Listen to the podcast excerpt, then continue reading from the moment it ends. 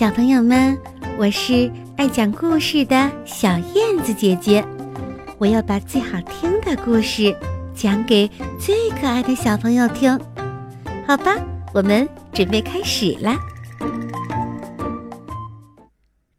国王的脑袋进水了。巴达国的国王决心在今年夏天学会游泳。可遗憾的是，游泳的第一天，国王就溺水了。神医康大夫来为国王诊治。尊敬的国王陛下，您溺水的时间太长了，脑袋进水了。国王一听，懵了，脑袋进水了。他一咕噜的从床上坐起来，然后理解了康大夫的意思。脑袋进水，就是你稍微的动一下，就能感觉到脑子里有水在摇晃，哗啦啦，哗啦啦。那呃，你得给我想办法治治。国王紧紧的握着康大夫的手。陛下，如果您不愿意开刀的话，那就只能用缓慢排水法。康大夫给国王打了一针，就让他出院了。回到皇宫，正好赶上吃午饭，厨师一盘接一盘的上菜。国王一次接一次的擦口水，厨师感动极了。还从来没有一个人对我的菜馋成这个样子呢！陛下，您真是我的知音呐。不过，并不是所有的人都能坦然面对一个。不断流口水的国王，比如皇后。你看着我不停的流口水，我说你到底什么意思？虽然我胖的像火腿，可你也不能这样来侮辱我吧？这些饼干是我的。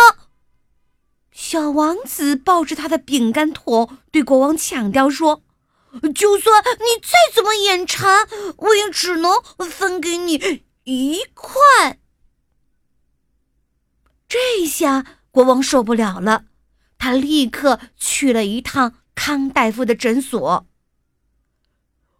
缓慢排水法是个好主意，但是从嘴巴排水就不是好主意了。国王说。康大夫又给他打了一针，国王在回皇宫的路上就开始不断的擦鼻涕。尊敬的陛下，您可得注意身体呀！负责照顾国王的保姆说。说着，他还给国王穿上了一件棉袄。哎呀，这可是大夏天呢！尊敬的陛下，我想您该吃药了。胡子大臣推着一车子的药来了。您看，你的鼻涕流个不停，可见病得很严重啊。没办法，国王又一次去拜访康大夫。让水从我的眼睛里出来吧。我宁可做一个多愁善感的国王。从这天起，大家看见的国王眼角永远垂挂着大颗大颗的泪珠。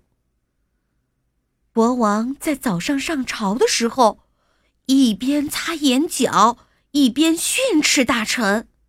大臣们见陛下都给气哭了，纷纷羞愧的低下了头。国王巡视孤儿院的时候，孤儿院上上下下都为他们拥有一个善良的国王而欣慰。就这样过了很多很多天，谢天谢地，国王脑袋里的水终于排干净了。经历了这样一件事情，国王很快就学会了游泳，因为他已经完全适应了脑子进水这件事。哗啦，哗啦啦啦！国王还得意地对康大夫说：“我觉得我的头脑清醒了不少，所以我想到了这样一个问题。”为什么非要让水以眼泪呀、鼻子呀、口水的形式流出来呢？为什么就不让它像汗一样排出来？国王大声地说：“大夏天的出汗再正常不过了，那就绝对不会引起任何人的误会了。”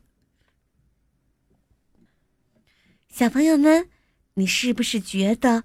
自从国王脑子进水之后，国王变得越来越聪明了呢。